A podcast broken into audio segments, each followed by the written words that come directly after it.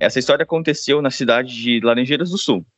Um dia, um cliente chegou na loja, né? E logo de início a gente reparou que se tratava de uma pessoa com deficiência auditiva. De imediato, eu fui ao encontro do cliente, me apresentei em linguagem de sinais, dizendo oi para ele, falando que o meu nome era Jean e perguntei qual era o nome dele. Foi encantador quando, mesmo com a máscara, eu percebi que o cliente ele abriu um, um sorriso grande, sabe? Ele ficou surpreendido. Na época eu era caixa, convidei o cliente para tomar um café e fazer o cartão da loja, e ali eu apresentei os benefícios. A maior parte do atendimento eu me apresentei em Libras mesmo, falando meu nome, falando sobre o cartão de crédito, palavras-chave que eu já, já sabia.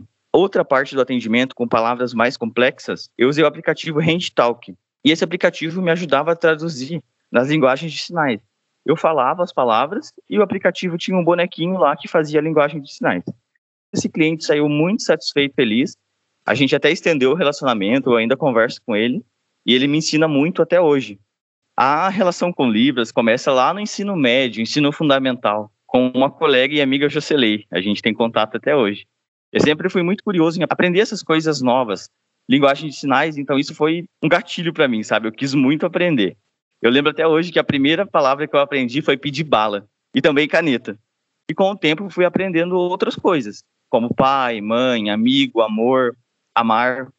E sinais básicos, como por favor, desculpa, meu nome é, como você se chama.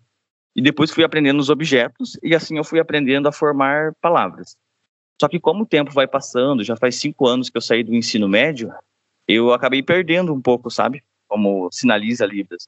Então, esse aplicativo, como que eu comentei anteriormente, me ajuda bastante. Eu tive bastante contato, aliás, com, com pessoas surdas, com deficiência auditiva. Eu acho que isso é muito importante falar sobre isso, sabe?